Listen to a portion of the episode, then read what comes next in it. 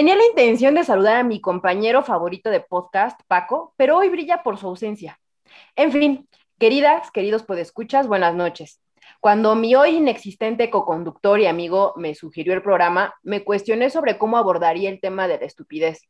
Y bueno, yo quiero pensar que la estupidez abarca un amplio rango en donde todos hemos sido protagonistas de esta historia en algún momento, ya sea por genuina ignorancia, la cual no es pecado, o por soberbia incalculada misma que te acerca mucho al top ten de la estulticia. En fin, yo me callo para, en lugar de su editorial, escuchemos el siguiente reportaje.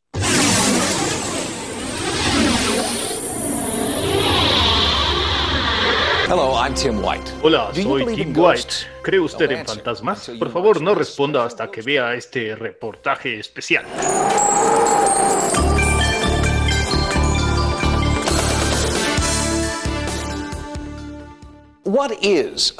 ¿Qué es un fantasma? En este reportaje descubrirá que la verdad sobre estos fenómenos es más compleja y aterradora de lo que nadie podría imaginar. Obviamente me asustó. Cerré la puerta y desapareció. Vi a alguien caminando por mi cuarto, desnudo. El terror de sentir en el metro los dedos de un desconocido recorriendo tu brazo. Era como una bolita que me sube y me baja. Simplemente era el fantasma de la pendejez, escondido debajo de mi cama. No puedes ver a través de él. Es como, como alguien queriendo penetrarte de alguna manera.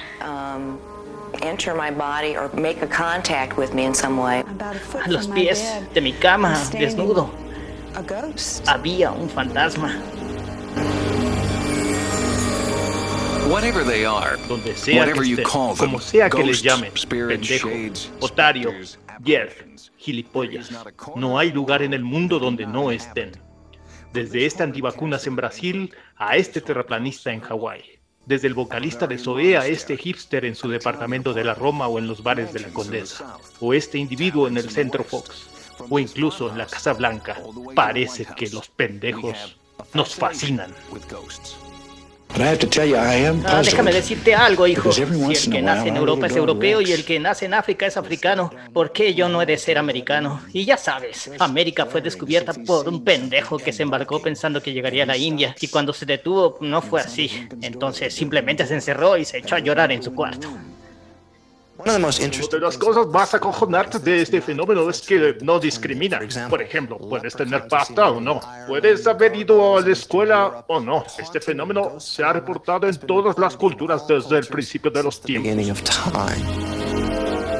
¿Cómo confrontar lo que se dice y lo que se piensa con un hecho científico? Aquí, en tercer milenio, las evidencias fotográficas que han servido a nuestras investigaciones, imágenes como aquella en la que a Peña Nieto se le cae su pastel, prueba de que en ese caso estábamos frente a un pendejo incapaz de recordar tres libros. Hay mucha tontería, mucha falta de imaginación y sobre todo mucha falta de visión. Cuando sabes que el 20% de los trabajadores más pobres vota a la derecha, eso es difícil de explicar. En 1965, un equipo de filmación se introdujo en una casa con una cámara infrarroja. Fueron capaces de registrar este extraño fenómeno. Un padre de familia en calzoncillos aparece en una puerta y desaparece en otra. Había apagado la luz, había cerrado las ventanas, no había posibilidad de que algo saliera mal, pero cuando me salí a bailar al Patrick Miller me di cuenta de que había dejado las llaves dentro de casa. Lo que para mí es inexplicable simplemente. Pero se puede explicar. Este raro fenómeno se ha denominado pendejez por cientos de años. Esta hermosa casa en Chinconcuac ha aparecido en los diarios por muchos años. Los antiguos propietarios comenzaron recibiendo una despensa y el apoyo de solidaridad a cambio de su voto. Se vieron obligados a vender su voto en cada elección al fantasma del pasado y de la pendejez. Estábamos en una fiesta y me la llevé al cuarto. Intenté besarla como hace Andrés Roemer y simplemente ella me dijo que no. Yo solo le ignoré. Era como si para mí su opinión no contara. Oh, mi Dios. Cuando el fantasma de la pendejez me atacó, se sintió como la picadura de la cobra gay. Me di cuenta de que a partir de ese momento y sin que yo pudiera hacer nada, estaba destinada a cometer pendejada tras pendejada. Pero pronto descubrí que la humanidad entera estaba condenada al ataque de estos fantasmas. Tarde o temprano, en cualquier momento. De pronto sentí unas ganas tremendas de bailar payaso de rodeo. Y debo confesar que ese ataque de pendejez combinado con los alcoholes que tenía encima me dieron la valentía para ponerme muy gallito con el primero que se me pusiera enfrente. ¿Qué Científicos e investigadores de las universidades más importantes no han identificado a qué se deben estos constantes ataques del fantasma de la pendejez. En cambio, han identificado lo que podríamos denominar algunos síntomas. Entre los más comunes se encuentran circular en sentido contrario por una calle o trocar el claxon, quitarse el cubrebocas para saludar a alguien, buscar incansablemente un objeto que se tiene en las manos o intentar ver la televisión cuando no hay luz. La gente que ha sido contagiada por la pendejez no es capaz de preguntarse qué les ha pasado pero los investigadores continúan en busca de respuestas. Soy Tim White y los dejo con sus locutores preferidos.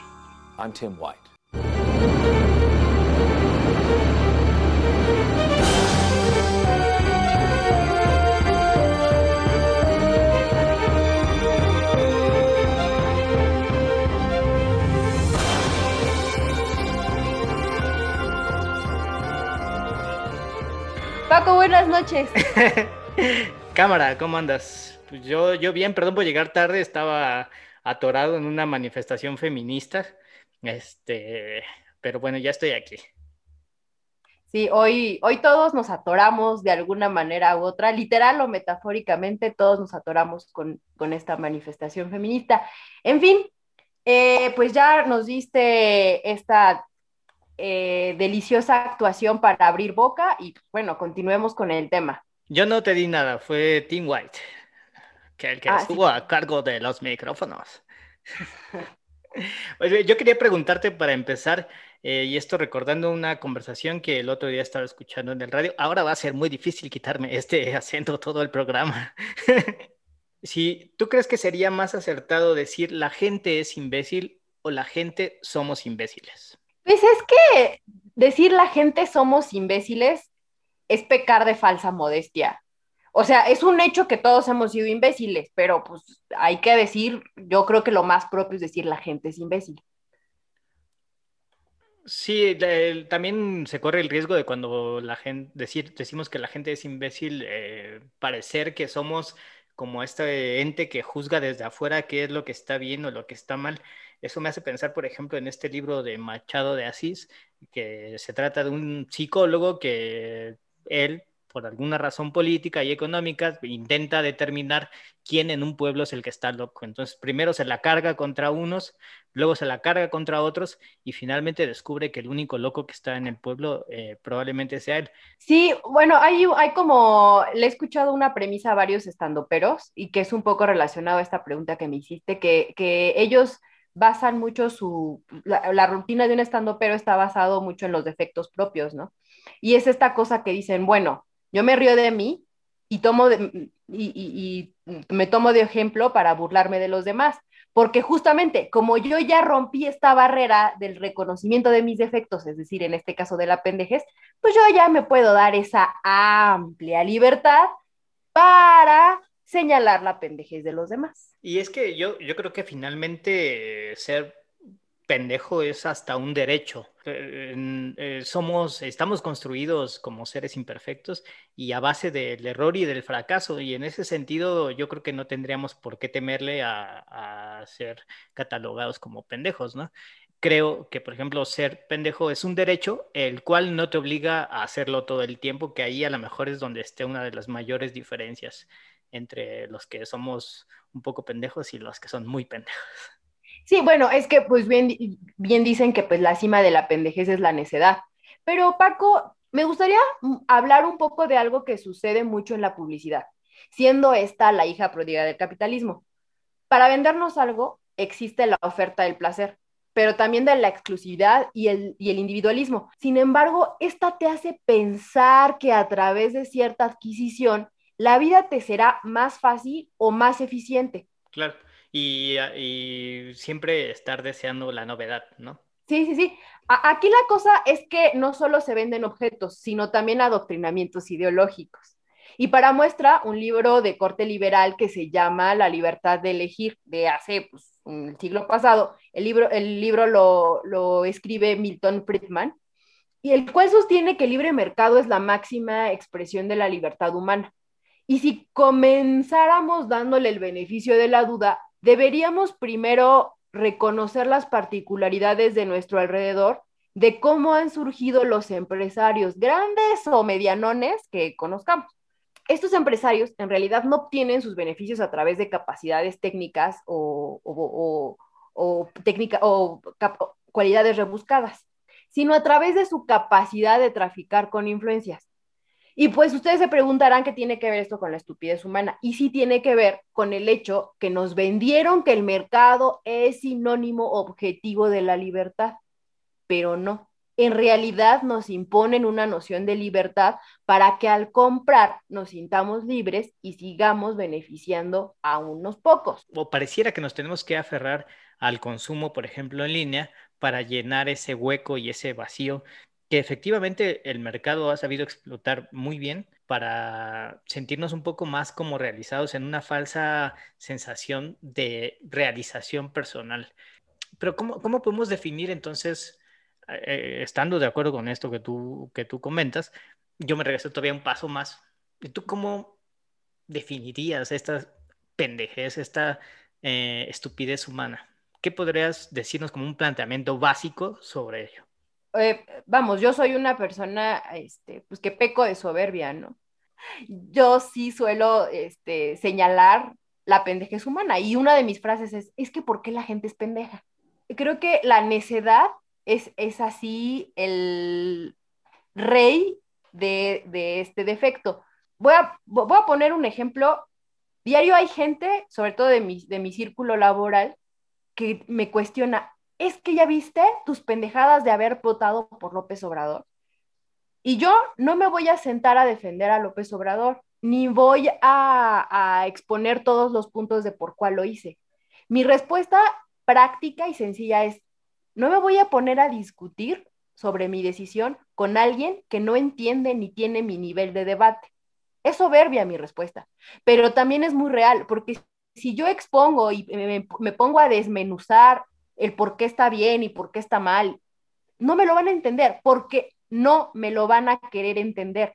Sobre todo, no me lo van a querer entender porque a la gente no le gusta darse cuenta que hay cosas, pequeños aspectos en los que sí están equivocados. Sí, en este sentido lo que comentas, Amado Nervo decía que no hay que arrojar margaritas a los cerdos, lo cual a mí me parece una idea arrogante, pero totalmente válida en una época en la que el nivel de discusión, eh, sobre todo en redes sociales, de repente es paupérrimo. Eh, otro escritor, un escritor español, habla de la estupidez humana y me hace pensar un poco en esta cuestión del coronavirus, porque decía que todos los que parecen estúpidos lo son y además la mitad de los que no lo parecen. Entonces digamos que es un poco como esta, esta cuestión de los asintomáticos del coronavirus, ¿no? O sea, de repente, aunque tú no tengas unos síntomas muy visibles de que eres un pendejo, eh, probablemente lo seas.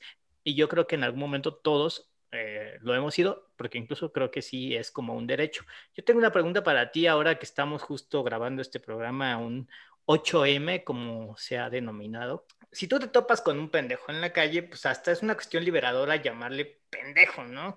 Eh, y no pasa nada. Pero en este caso, en el contexto en el que estamos, si tú te topas con una mujer, si yo hombre, me topo con una mujer realmente torpe, ¿se le puede decir pendeja o está mal visto por una cuestión como de discriminación por cuestión de género? No, pues la pendeja es no, no respeta género, Paco. Yo creo que todos, hombres y mujeres, tenemos derecho de llamarle pendejo, pendeja, quien sea. Sí, pero digamos que eso es en, la, en términos teóricos, pero en la práctica ahora mismo sí correría el riesgo de ser tachado como machista, ¿no? Por decir algo. Y mira, te pongo un ejemplo antes trabajaba en una empresa de distribución que organiza un tour de cine. Había la mujer que se encargaba de contratar al nuevo personal, hacía las contrataciones eh, con criterios realmente muy estúpidos.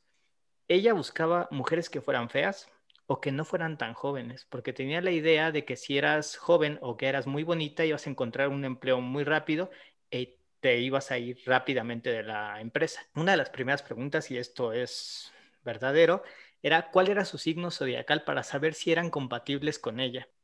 Yo no puedo describirla de otra manera.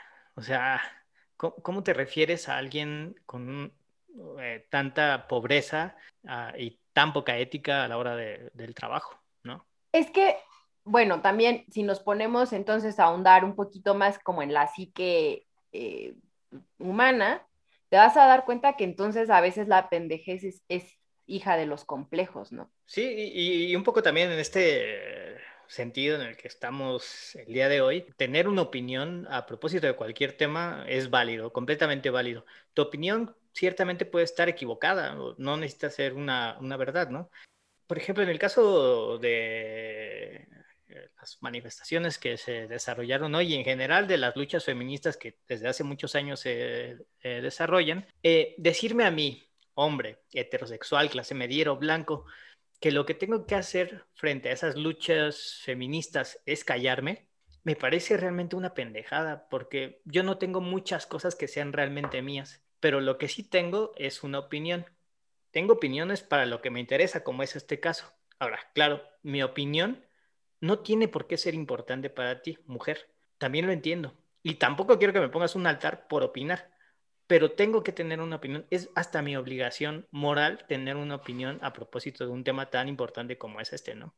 Yo, como tu amiga, puedo y me encantaría escuchar tu opinión, pero como mujer que forma parte de una colectiva o de una voz colectiva, no quiero ni siquiera escucharla.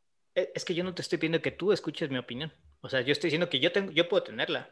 Ajá, por eso, por eso. Es e que, incluso puedo expresarla. Por eso, si, si tú y yo ahorita estamos en este podcast, cabe esta cosa de vamos a opinar, pero en otro momento, en otro espacio que no es este podcast, ni yo ni ninguna, o sea, yo podría cerrar la computadora ahorita y entonces no, porque no quiero escuchar tu opinión, porque siempre se han escuchado las voces masculinas. Es que eh, a mí lo que no, no le encuentro mucha congruencia es como tener una una opinión o no en función a tu interlocutor. Porque yo de entrada, efectivamente, no le estoy pidiendo ni a ti ni a ninguna mujer que, me escuche, ¿no? O sea, eso no tienen por qué hacerlo. O sea, es más, a mí, si yo fuera ustedes, me daría hueva estarme escuchando ahora. O sea, no tengo nada importante que decir.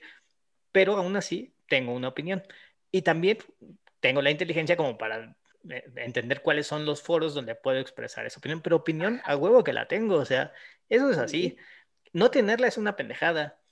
Y decir, no opines, también me lo parece, porque, insisto, yo no, estoy diciendo, escúchenme, yo tengo la verdad, eh, aquí está lo que explica su movimiento. No, para nada, solamente que yo, en tanto que un ser social, tengo una opinión sobre el feminismo y sobre tantas otras cosas.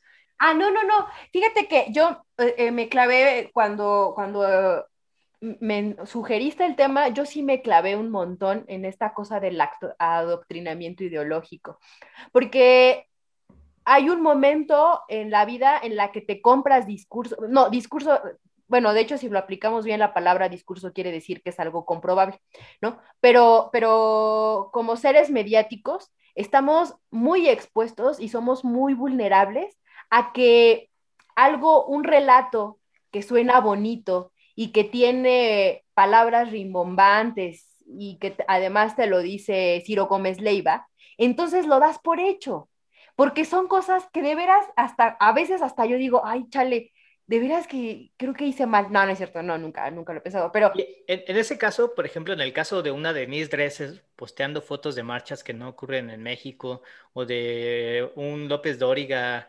eh, denunciando hechos que no han ocurrido, eh, ¿quién tiene la culpa? ¿El que emite, digamos, eh, ese juicio de valor o quien se lo cree? O sea, en todo caso, en términos prácticos, ¿quién es el, pendejo de esa situación? Es que si existe un pendejo, existe un inteligente. O sea, yo creo que a veces está como bien culero dividir el mundo así, o sea, ser dicotómico, pero yo creo que para que exista un pendejo tiene que existir un inteligente. Y en este caso hay hay un, hay un sistema al que le conviene que existan, que existamos un chingo de pendejos, ¿no? ¿Tú has escuchado hablar de Ayn Rand, la escritora? Sí, sí. Eh, es, es una sacerdotisa de la derecha, su movimiento, que lo que manejó como la filosofía del objetivismo, en realidad la convirtió en una secta, pero real, real la, la convirtió en una secta. Entonces, esta mujer pone al valor máximo de la razón, o sea, como que dice, el individuo vale en tanto que eh, sobreexpone la razón, ¿no? Y hace utilización máxima de, la, de su razón. Y entonces dice, hay que ser individualistas, hay que ser egoístas, nada de empatía y nada de simpatía. Y entonces este discurso puede parecer muy atractivo para las masas, pero, pero si ahondas, te vas a dar cuenta que la gente no nada más somos razón, somos emoción. Y, gran parte de, la, de cómo nos salvamos día a día es a través de las emociones, ¿no? Todo esto te lo digo porque esta mujer que dice que la razón es lo que más vale, en realidad formó a un grupo de estúpidos que se negaron a sí mismos el derecho de sentir. Sí. Sí, lo que pasa es que eh, eh, esto que dices creo que justo contradice la idea anterior, porque ciertamente creo que en términos de las teorías de la comunicación ya se ha, quedado demostrado que no es automáticamente que tú como, como un medio de comunicación emites un mensaje y ahí va la borregada a, a seguirte como coloquialmente se dice, ¿no? En realidad eso nos haría como seres desposeídos de toda razón y de toda experiencia de vida que nos provea de sentimientos, de sensaciones y de conocimientos aprendidos en el día a día. Entonces, yo creo, por ejemplo, que tú puedes eh, tener, emitir cualquier opinión desde, un, eh, desde una posición de poder, como, como es en los casos de los medios de, comunicación, pero no necesariamente la sociedad va a reaccionar en masa automáticamente en el sentido que tú lo quieres, que tú lo estás buscando, porque efectivamente la gente eh, tenemos em, diversas herramientas de las cuales echar mano para finalmente formarnos un criterio, propio. A propósito de esto de que quién es el pendejo y quién es el inteligente, tampoco es como una cuestión de que hay que victimizar a nadie, porque en general los mensajes están ahí todo el tiempo y nadie te obliga a creértelos. Sí, pero es que, es que estás entrando, eh, yo sí creo en esa, existe el lumpen, a ver, existe el lumpen, lo que le llaman el lumpen proletariado, y el lumpen proletariado no nada más habla de la carencia económica, ¿no? Sino de este confinamiento mental al que sí nos han sometido. O sea, sí hay una agenda de sometimiento. Hay un Salinas Pliego, hay un, hay una Azcárraga y hay, y vámonos más a la, a la, cuestión empresarial del mundo, hay un Jeff Bezos, hay un Mark Zuckerberg, sí hay gente que quiere, que busca el sometimiento per se, sí lo hay, Paco. Nada es eterno en la vida, porque todito es prestado. Nada es eterno en la vida, porque todito es prestado. No más lo pendejo es firme y nace sin ser sembrado. No más lo pendejo es firme y nace sin ser sembrado y nace sin ser sembrado, porque nadie lo sembró. Y nace sin ser sembrado, porque nadie lo sembró. Todo mal tiene remedio, no más lo pendejo no.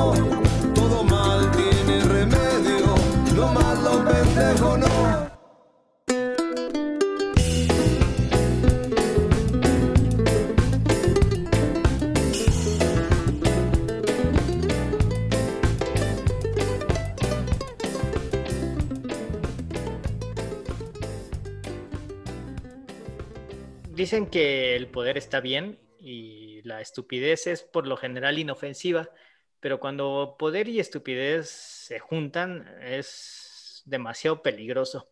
¿Cómo entender en este momento en el que estamos atravesando que personajes tan poco eh, notables intelectualmente como Donald Trump o Jair Bolsonaro o un Peña Nieto que ya tuvimos, eh, o un Sarkozy en Francia, es, en fin, infinidad de, personajes eh, de repente tengan estas posiciones de poder y haya tanta gente creyendo en estos discursos y que nos hacen en general tanto daño. ¿Cómo explicas este fenómeno de la pendejez elevada al grado máximo del poder? Es que, pues es que esos pendejos son hijos de alguien que no fue pendejo.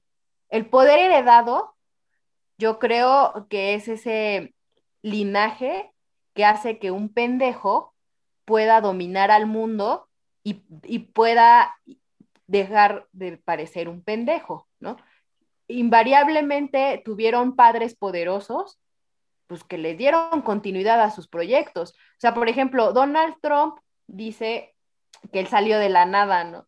Y que su padre solamente le dio un millón de dólares, una cosa así, ¿no? Igual que a mí. Pero, ¿eh? ajá, a eso voy, pero no mames, ¿a quién le regalan un millón de dólares? Entonces, realmente ellos son hijos de la, de, la acumulación y de la acumulación ilegal. yo, yo, no sé si fácilmente se puede trazar como un perfil de los tipos de pendejos que hay, porque ciertamente cada cabeza es un mundo y cada en cada cabeza habita un pendejo. Pero yo creo que sí, el peor tipo debe ser el, el, que navega con bandera de pendejo y que a lo mejor no lo es tanto, como es el caso de estos, este, de estos sujetos, ¿no? En un discurso probablemente inofensivo que trae tras de sí muchos vicios que la sociedad había dejado atrás. Es que hablando de los pendejos con poder, yo este, quería hablar de una entrevista de una mujer que se llama Cecilia Stiglitz, una cosa así, que ella estuvo involucrada en la secta en Nexium. Y entonces, a mí, yo estoy impresionada porque ella forma parte de este grupo de pendejos con poder ella dice, no, yo, eh, el entrevistador no me parece tan malo, este, es muy condescendiente con ella, pero no me parece tan malo. Entonces la pregunta es que, ¿cómo es posible que, que una mujer que estudiaba una maestría en Nueva York y que tenía estudios y que bla, bla, bla, se pudo enganchar de esto, ¿no? Y entonces dice, no, es que yo desde chavita, yo nací con otro chip. Yo como que era muy espiritual y como que yo sabía que no había algo, que, no, que en el mundo las cosas no estaban bien. Y yo así, ¿qué? Genio. ¡Qué genio, güey! ¿No? ¿Cómo te diste cuenta que algo no estaba bien en el mundo? Entonces, te das cuenta que hay una carencia de realidad absoluta. Y por eso es que este mercado de los, del coaching eh, ha abarcado gran parte de esta sociedad de la que tú estás hablando de Donald Trump o un Jair Bolsonaro o un Peña Nieto. Hay una cuestión que se maneja con las figuras públicas que es como implícitamente ofrecerte esta idea de que las cosas han cambiado tanto de que efectivamente cualquiera puede acceder a, los, eh, a las posiciones de mayor poder en el país y en el mundo. Y en ese sentido, eh, yo creo que es una falta de respeto efectivamente hacia la gente y hacia, la sociedad. Eh, decir, mira, este, hasta este pendejo puedes ser presidente, o sea, tú puedes hacerlo, o sea, tú también sal mañana y gradúate del CONALEP porque tienes futuro, o sea, sí hay algo que te espera detrás de esa eh, educación infame que te estamos brindando. ¿No? ¿Cómo combatir entonces este asunto de la pendejas? Porque ciertamente ya vimos que parece que es un fenómeno aislado de la educación, de la posición económica, y incluso del trabajo, o sea, hay y, de, los hobbies y todo eso, o sea, eh, yo, como ya saben, me gusta correr y hay esta idea de que, por ejemplo, correr te hace mejor persona. Y la verdad es que hay cada pendejo que está corriendo que a mí a veces hasta me da pena decir que soy corredor, ¿no? ¿Cómo combatir en este mundo en el que estamos la pendejez? ¿Por dónde se empieza? ¿Por uno mismo o por la pendejez de los demás haciéndosela saber? Pues es que está bien bonito hacerle saber a los demás que son pendejos, ¿no? Porque, mira, a mí, si alguien llega y me insulta de pendeja, la neta es que tampoco es que me ofenda. Yo creo que, yo creo que cuando alguien llega y te dice eres un pendejo y te ofendes, pues es que quiere decir que distas mucho de conocerte como cuando abrí el programa dije, pues al final todos hemos formado parte de estas enormes filas de la pendejez, ¿no? Entonces, pues yo, yo creo que la mejor arma para disminuir el efecto de la pendejez, porque ojo, esa no se termina, la pendejez es, es parte de la condición humana, pero para reducir su impacto, eh, yo creo que la mejor medida es el autoconocimiento.